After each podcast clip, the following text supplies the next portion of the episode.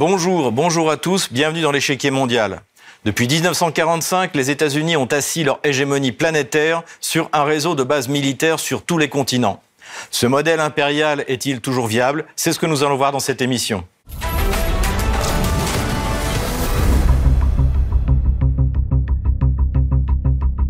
Le 5 janvier 2024, le Premier ministre irakien Mohamed Shia al-Soudani a annoncé souhaiter un retrait négocié, rapide et ordonné des forces américaines présentes sur son sol. Cela mettrait fin à la présence militaire de Washington qui a suivi l'invasion de 2003, ordonnée par George Bush Jr. sous le prétexte des armes de destruction massive. La présence militaire américaine en Irak ne représente qu'une partie infime de la présence globale de l'armée américaine dans le monde. Cette dernière est présente sur les cinq continents, non seulement sur ces territoires d'outre-mer, mais aussi sur les territoires de nombreuses nations qui ont abandonné une partie de leur souveraineté pour accueillir une armée étrangère sur leur sol. Ce qui était jusque-là un gage de puissance est peut-être en train de devenir un véritable piège que l'Amérique se tente à elle-même. Malgré un budget militaire sans équivalent dans le monde, l'armée américaine se voit menacée directement par des ennemis asymétriques qui ne semblent pas impressionnés par cette puissance autrefois redoutée. Sans doute est-il temps pour Washington de repenser complètement les formes de sa présence dans le monde.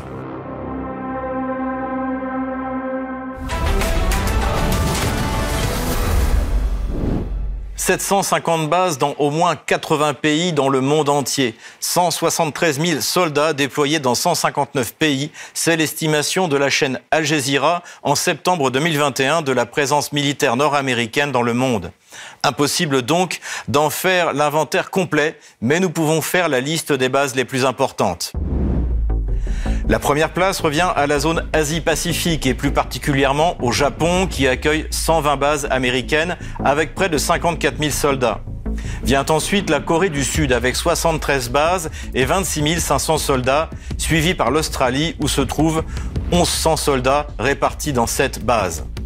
L'Europe occupe sans difficulté la deuxième place et pour commencer l'Allemagne qui accueille 34 000 soldats dans 119 bases, dont la base aérienne de Ramstein qui est la plus grande plaque tournante pour les troupes américaines et leur matériel militaire en Europe.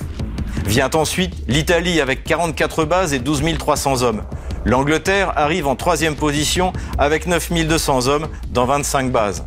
La Norvège, le Portugal et l'Espagne arrivent ensuite, puis la Belgique où se trouve le siège de l'OTAN. La troisième zone de déploiement est le Moyen-Orient. La plus grande installation militaire américaine au Moyen-Orient est la base aérienne d'Al Udeid, située à l'ouest de Doha, au Qatar.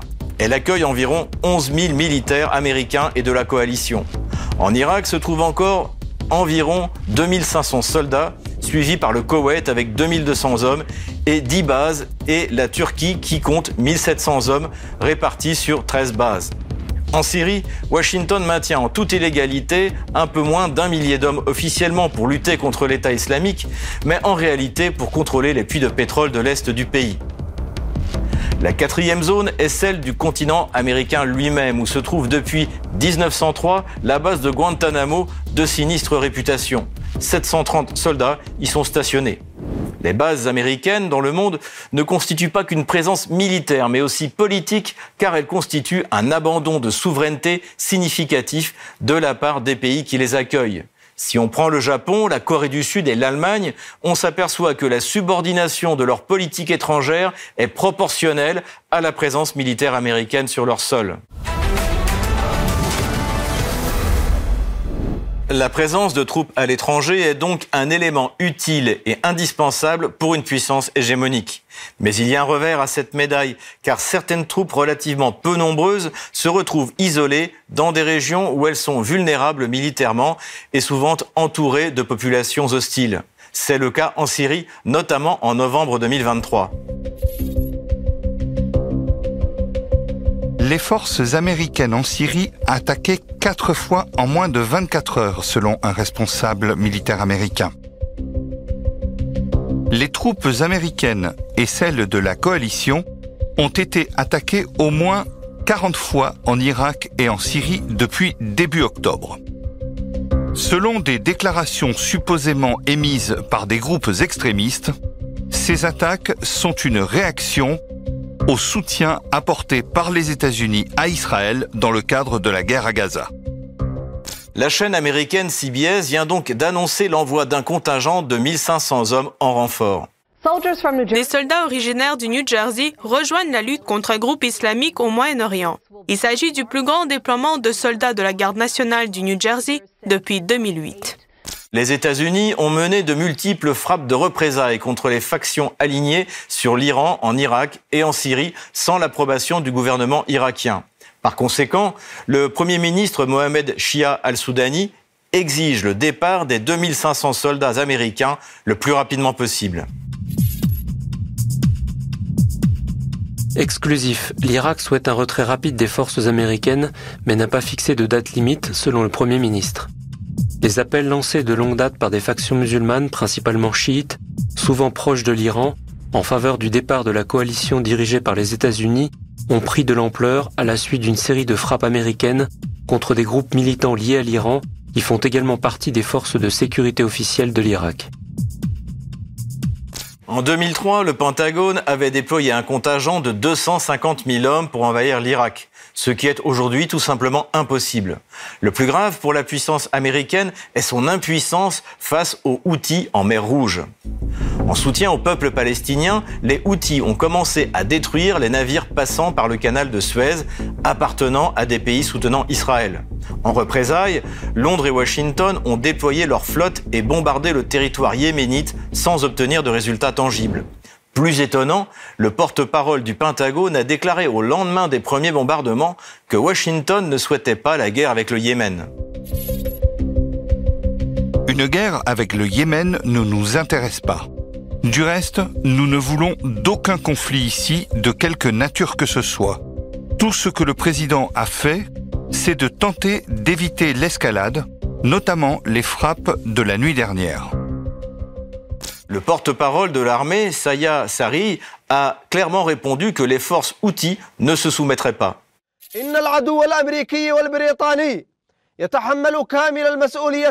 ennemis américains et britanniques portent toute la responsabilité concernant cette agression criminelle contre le peuple yéménite, et ils ne resteront pas sans réponse ni impunité. Les forces armées yéménites n'hésiteront pas à viser les sources de menaces et toutes les cibles hostiles terrestres et maritimes pour défendre le Yémen, sa souveraineté et son indépendance. Cette agression brutale ne dissuadera pas le Yémen de soutenir le peuple palestinien opprimé et de se tenir à ses côtés. Les forces armées yéménites réaffirment continuer d'empêcher les navires israéliens ou ceux qui se dirigent vers les ports de la Palestine occupée de naviguer en mer d'Arabie et en mer Rouge. Pour le moment, les Houthis n'ont pu atteindre que des navires de commerce. Mais que se passerait-il si l'Iran, ou pourquoi pas la Russie, en réponse aux livraisons d'armes à l'Ukraine, leur donnait les moyens d'atteindre et de détruire des vaisseaux de guerre? L'autre menace qui plane sur l'hyper-expansionnisme nord-américain, c'est le retour possible d'une administration isolationniste à Washington. Car cette présence militaire a un coût, notamment en Corée du Sud, où l'armée américaine maintient 28 500 soldats. L'administration Trump, en 2020, avait déjà demandé à Séoul d'augmenter sa contribution. Les spéculations sur la réduction des troupes en Corée du Sud se multiplient après des commentaires américains. Trump a demandé à la Corée du Sud de contribuer à hauteur d'environ 5 milliards de dollars pour accueillir quelques 28 500 militaires américains, ce qui est bien au-dessus du contrat actuel d'un an, selon lequel Séoul paye environ 1 milliard de dollars. Le prix à payer a été fixé par la Maison Blanche, selon des personnes proches du dossier, et est rédhibitoire en Corée du Sud tant pour le bloc progressiste au pouvoir que pour l'opposition conservatrice qui le considère comme exorbitant. Donald Trump ne fait aucunement mystère de sa volonté isolationniste de mettre fin à l'hyper-expansionnisme de ses prédécesseurs. Ce qui inquiète les démocrates qui veulent boucler le budget sud-coréen avant sa possible réélection. Les États-Unis et la Corée du Sud accélèrent les négociations sur le financement des troupes en pensant à Trump. La raison d'accélérer le calendrier normal des négociations est d'essayer de parvenir à un accord avant l'entrée en fonction d'une éventuelle nouvelle administration Trump, a rapporté le journal. L'accord actuel expire à la fin de l'année 2025. En Europe, la perspective du retour de Donald Trump inquiète également. Dès 2018, le président américain avait commencé à mettre la pression sur Berlin et Paris, dont il contestait la proximité économique avec la Russie. Je pense qu'il est triste que l'Allemagne conclue un accord pétrolier et gazier avec la Russie alors que vous êtes censé vous protéger contre la Russie. Mais l'Allemagne va là-bas et paie des milliards et des milliards de dollars par an à la Russie. Donc nous protégeons l'Allemagne, la France, nous protégeons tous ces pays. Et puis certains de ces pays concluent un accord sur un pipeline avec la Russie, selon lequel ils versent des milliards de dollars dans des coffres de la Russie. Alors nous sommes censés vous protéger contre la Russie, mais eux paient des milliards de dollars à la Russie. Je pense que c'est vraiment inapproprié. Et l'ancien chancelier allemand est à la tête de la compagnie de pipeline qui fournit le gaz. La perspective du retrait militaire de Washington du continent européen effraie les classes dirigeantes des pays de l'Union européenne qui redoutent d'avoir à prendre leur destin en main. Par ailleurs, les discours bellicistes de certaines nations d'Europe, de l'Est comme la Pologne et les États baltes, ont toujours rencontré un meilleur écho à la Maison-Blanche que dans la vieille Europe. Anne Applebaum, véritable porte-parole des néoconservateurs des deux rives de l'Atlantique, s'en inquiète ouvertement. La fin d'un monde où comment Trump pourrait tuer l'OTAN. L'onde de choc ne s'arrêtait pas à l'Europe. Si Trump retire clairement son appui à l'OTAN, toutes les autres alliances militaires de l'Amérique seront menacées. Au fil du temps, tous les alliés de l'Amérique commenceront à se couvrir. De nombreux pays européens choisiront de s'acoquiner avec la Russie. Bon gré, mal gré, de nombreux pays asiatiques opteront pour un rapprochement avec la Chine. Anne Applebaum a raison. Sans l'OTAN, les grandes puissances européennes s'entendront avec la Russie et les grandes puissances asiatiques avec la Chine. Ce peut être un problème pour Washington, mais certainement pas pour l'Europe ou l'Asie. Pour en parler, je reçois Nicolas Mirkovitch, analyste politique, auteur de l'Amérique Empire. Bonjour Nicolas Mirkovitch. Bonjour monsieur. Quel regard général jetez-vous sur l'impressionnant dispositif américain partout dans le monde? Je pense qu'impressionnant est le terme qui convient. De l'histoire de l'humanité, aucune puissance n'a contrôlé euh, les cinq continents, les, les, voies fluviales, les voies maritimes, l'espace même, comme l'Empire américain. Euh, que ce soit par les centaines de bases euh, disposées dans des dizaines de pays à travers le monde, le contrôle satellitaire, le système de renseignement, on peut vraiment parler d'un hégémon et d'une puissance euh, militaire et de renseignement tentaculaire qui est vraiment extrêmement impressionnant. si on devait donner quelques chiffres, ne serait-ce que le budget officiel de l'armée américaine, qui est le plus gros budget de, de l'État américain, à lui tout seul est plus grand que les dix budgets les plus importants qui lui succèdent dans le monde, c'est vous donner une, notion de l'ampleur, de la taille de cette euh, formidable euh, construction militaire euh, mondiale qui est contrôlée par les États-Unis. Et, quelles sont selon vous les, zones géographiques prioritaires pour Washington? Washington a pour l'instant été, a pour longtemps été le, vraiment l'hégémon qui intimidait le reste de la planète. En tout cas, depuis l'écroulement de l'Union soviétique, Washington faisait peur. Et là, on se rend compte que en Ukraine, eh bien, les États-Unis et l'OTAN n'arrivent pas à battre l'armée euh, l'armée russe. On avait vu un peu avant que malgré quasiment une vingtaine d'années en Afghanistan, l'armée américaine n'avait pas gagné. Puis quand on, se, on, on, tire le fil un peu dans le passé, on se rend compte que l'armée américaine n'a pas vraiment gagné en Irak. Au Vietnam, à chaque fois, elle bombarde, elle tue. Euh, et là, aujourd'hui, il est de plus en plus su au niveau mondial que l'armée américaine ne fait non seulement plus peur, mais elle est, elle est fragilisée. Donc les Américains doivent choisir des zones prioritaires. Je pense que pour les États-Unis, la zone qui est la, plus concurrentielle et donc la zone qui est la plus entre guillemets peut-être pas dangereuse, mais euh, qui est regardée de plus près doit être la zone asiatique. Le vrai rival économique politique des États-Unis aujourd'hui a été identifié depuis euh, depuis longtemps comme la Chine. Et je pense que les États-Unis vont euh, euh se, doivent se concentrer plus sur ce qui se passe en, Asie. Euh, en tout cas, ce qui est certain, c'est qu'aujourd'hui, les guerres que mènent les États-Unis en Ukraine, au Moyen-Orient, et les, les, exercices militaires réalisés en, en Asie euh, montrent que les résultats ne sont pas positifs. Donc, les États-Unis arrivent à un moment historique où ils vont devoir faire des choix parce qu'ils vont pas pouvoir continuer à mener euh, toutes ces guerres sur tous ces différents fronts. Et je parle que des guerres connues, sans parler des guerres de subversion euh, ou des, des, des, révolutions de couleur que les Américains peuvent mener à droite à gauche aux quatre coins du monde. Vous venez de parler du Moyen-Orient. Peut-on considérer aujourd'hui que Washington est en difficulté précisément au Moyen-Orient? Très clairement. Les Occidentaux, malheureusement, nous avons laissé les États-Unis gérer le Moyen-Orient depuis la fin de la Deuxième Guerre mondiale. Cela s'est fait au détriment des populations locales. Cela s'est fait au détriment évidemment de la diplomatie, de la politique étrangère française, même d'autres pays européens. On a cru que les États-Unis étaient, on avait dit, le gendarme, justicier du monde. Or, on juge un arbre à son fruit. Quels sont ces fruits des États-Unis?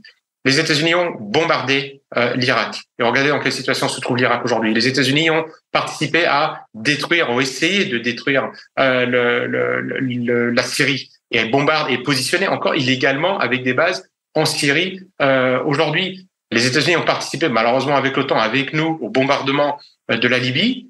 Et dans le conflit qui oppose Israéliens et Palestiniens, les États-Unis sont omniprésents dans les accords de entre guillemets de paix, que ce soit Camp David, que ce soit Oslo en 93, euh, que ce soit même plus tard euh, dans, le, dans le, la relation entre les deux. Quelle est la situation aujourd'hui? Palestiniens et Israéliens sont dans une guerre chaude, ouverte, majeure, avec des dizaines de milliers de morts, et les Américains sont juges et partis. L'hyper-expansion euh, nord-américaine euh, est-elle tenable selon vous du point de vue financier? Vous venez de souligner euh, la hauteur du budget américain qui est unique au monde, qui a dépassé les 800 milliards de dollars. Est-ce que vous pensez que c'est tenable pour l'économie américaine telle qu'elle est aujourd'hui? C'est intenable. Et vous savez, vous avez un des plus grands experts de l'histoire des États-Unis qui s'appelle Paul Kennedy, qui est un professeur britannique, professeur à Yale aux États-Unis, qui à la fin des années 80, je pense en 1987, avait écrit un livre sur la, grandeur et la chute des grandes puissances. Et c'est un livre passionnant. Et dans ce livre, il parle du risque de la surextension impériale, en disant qu'au bout d'un moment, les empires arrivent à un stade où ils, ils se grandissent, mais n'ont plus les moyens de faire vivre leur empire, en tout cas d'atteindre les objectifs fixés par l'empire. Et il a dit ce risque-là est un risque majeur pour les États-Unis dès la fin des années 80. On lui, beaucoup de entre guillemets spécialistes américains, on était juste à la, veille de la renaissance des, néoconservateurs, ont rigolé au nez de Paul Kennedy, qui avait vu juste parce qu'aujourd'hui, on voit que les États-Unis n'ont plus les moyens. Le dollar, qui est un des piliers des États-Unis, n'a jamais été aussi défié, concurrencé au niveau mondial. L'armée américaine n'arrive pas à gagner les guerres qu'elle mène. La diplomatie américaine n'arrive pas à porter la paix. Et en même temps, vous avez quelque chose qui est fondamental, qu'Emmanuel Todd a bien euh, analysé récemment, c'est euh, la désagrégation un peu de la société américaine. Les, Américains avaient avant la, foi, une foi majoritairement euh, protestante, une foi et des valeurs.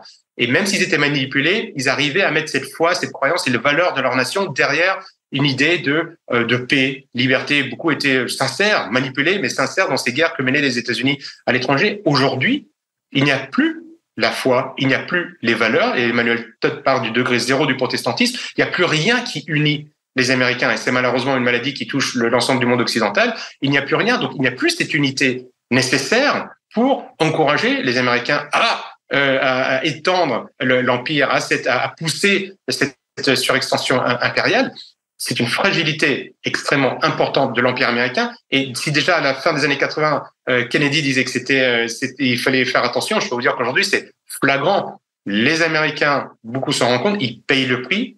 L'American Way of Life, la, société de consommation, les deux grandes voitures, les grandes 4x4, les véhicules, c'est vraiment un rêve américain. Si tant que ça, ça a concerné toute la population, mais même les classes moyennes aujourd'hui qui ont bien profité des guerres américaines, qui ont profité de l'empire américain, n'en profite plus. Il y a une, paupérisation massive. Mais alors, quel est l'intérêt de quel est l'intérêt de continuer pour Washington cette euh, politique d'hyper-expansion si jamais il n'y a plus d'intérêt en fait, euh, précisément pour la population?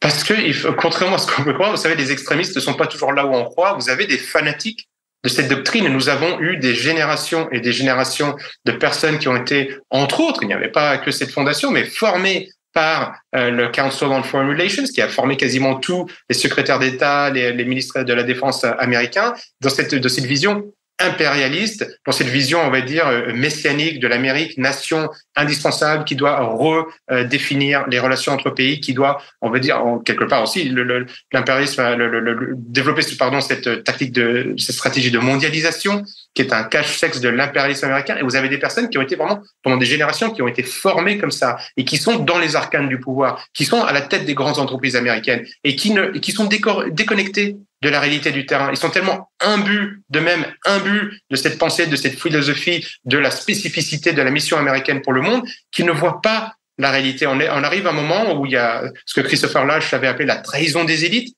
américaines, qui ne parlent plus avec leur base, qui ne comprennent plus ce qui se passe dans le, reste du monde et qui sont aveuglés par leur hubris. Et, euh, et je pense que c'est pas euh, un hasard si euh, Richard Haas, qui est pourtant l'ancien président du Council on Foreign Relations, a lui-même dit récemment, c'était a quelques mois dans le New York Times, que la plus grande menace au monde aujourd'hui, c'est les États-Unis. C'est extrêmement intéressant, c'est-à-dire qu'on commence à voir qu'une partie des personnes, et ça c'est plutôt positif, qui ont mène cette campagne impérialiste, euh, dévastatrice, meurtrière dans le monde, se rendent compte que les États-Unis sont extrêmement malades et les États-Unis ne vont plus pouvoir continuer ces guerres. Les États-Unis ont créé des ennemis qui sont de plus en plus puissants et il est temps de régler le problème américain. Nicolas ah, Mirkovic, euh, précisément, euh, il est temps de régler le problème américain. Nous sommes en pleine euh, campagne électorale pour donc l'élection américaine, l'élection présidentielle américaine qui aura lieu en novembre prochain. C'est en ce moment les primaires de, de, du Parti républicain. Est-ce que cette, est-ce que les, les, républicains ont conscience de ça? Est-ce que, par exemple, l'arrivée possible de Donald Trump au pouvoir pourrait avoir des conséquences sur la politique hyper expansionniste américaine? De plus en plus d'Américains en prennent conscience. Ça, c'est certain. Sur l'échiquier politique de gauche à droite, vous prenez des personnes comme Michael Hudson, Jeffrey Sachs, John Mersheimer, et au sein même du Parti républicain, des personnes qui se rendent compte que cette politique euh, impériale américaine euh, est euh, négative.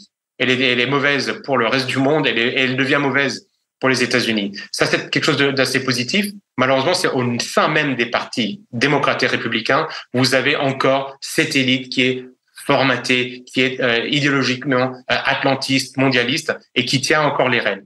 Pour autant, on a un sujet qui est assez intéressant au, sein du camp républicain, et ça, c'est l'influence de Trump et du Trumpisme, de cette espèce de retour à une partie d'isolationnisme, c'est que vous ne pouvez pas dire aux Américains qui ont de plus en plus de mal à euh, se nourrir, qui ont des problèmes d'inflation comme nous, qui ont des problèmes euh, d'obésité, de, de, de, de, mort, d'overdose, de surdose, de drogue, euh, de, criminalité, vous pouvez pas leur dire que les États-Unis vont continuer à donner des milliards et des milliards et des milliards de dollars à l'Ukraine, au Moyen-Orient, alors qu'il n'y en a plus pour les Américains, parce qu'il n'y a plus cette richesse qui ruisselle dans, sur les classes moyennes et même sur une partie des plus pauvres des Américains. Ça n'existe plus. Et au sein même des républicains, le courant de Trump est en train de gagner. Le courant de Trump euh, qui, euh, qui, qui, qui, vante le retour à une forme d'isolationnisme et en tout cas de prioriser les besoins des Américains est en train de gagner du terrain. Et je pense que le, le Parti républicain, une partie du Parti républicain est, euh, est d'accord avec ces pensées de Trump. Et il y a qu'à voir le succès de Trump aujourd'hui aux États-Unis et des personnes qui parlent comme lui sur les réseaux sociaux, dans les universités, pour se dire qu'il se passe quelque chose d'important aux États-Unis. Pour autant, ils ne sont pas encore au pouvoir.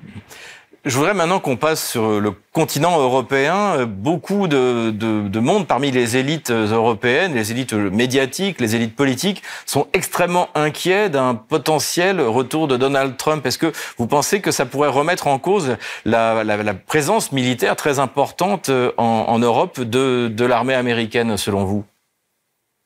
Si Trump devait prendre le pouvoir et qu'il appliquait son programme, ce qui a été difficile la dernière fois parce qu'on a bien vu que les premiers freins étaient au sein même de l'administration américaine et au sein du monde des médias et de, la communication, oui, on devrait voir, si Trump devait revenir au pouvoir, on devrait voir une diminution de la présence de l'armée américaine. N'oublions pas que Trump avait diminué le nombre des effectifs de l'armée américaine en Allemagne.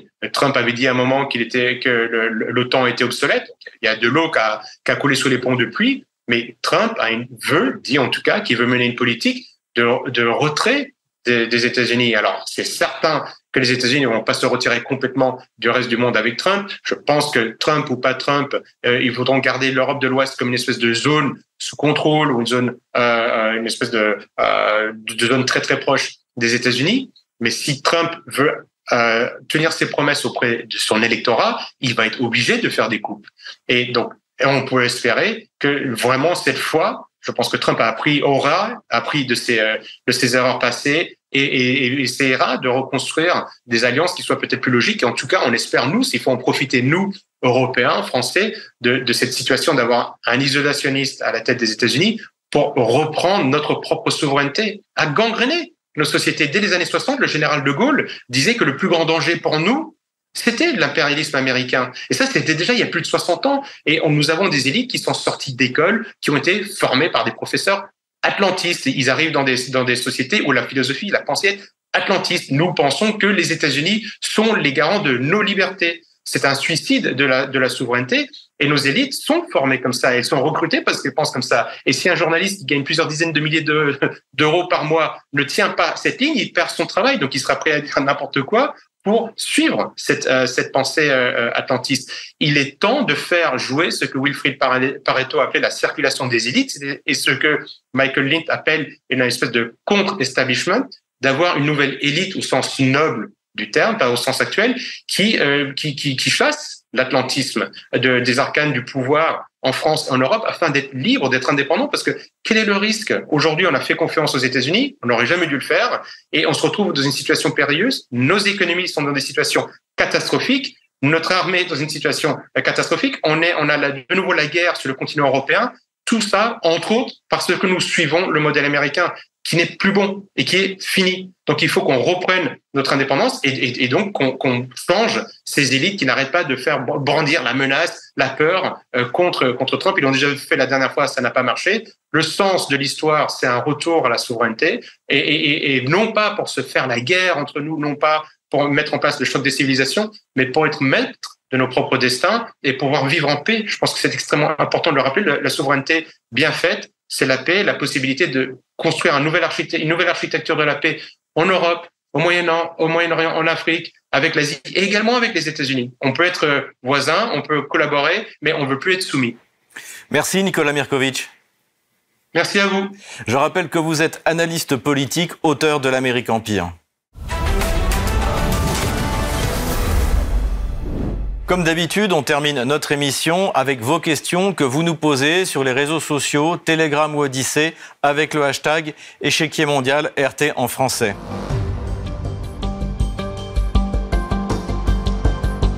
Pourquoi n'y a-t-il pas de base américaine en France?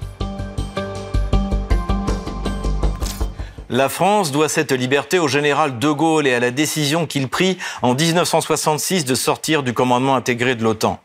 Cela se traduisit sur le terrain par le départ des forces américano-canadiennes présentes sur le territoire français. L'armée de l'air américaine, par exemple, y avait 12 bases à sa disposition.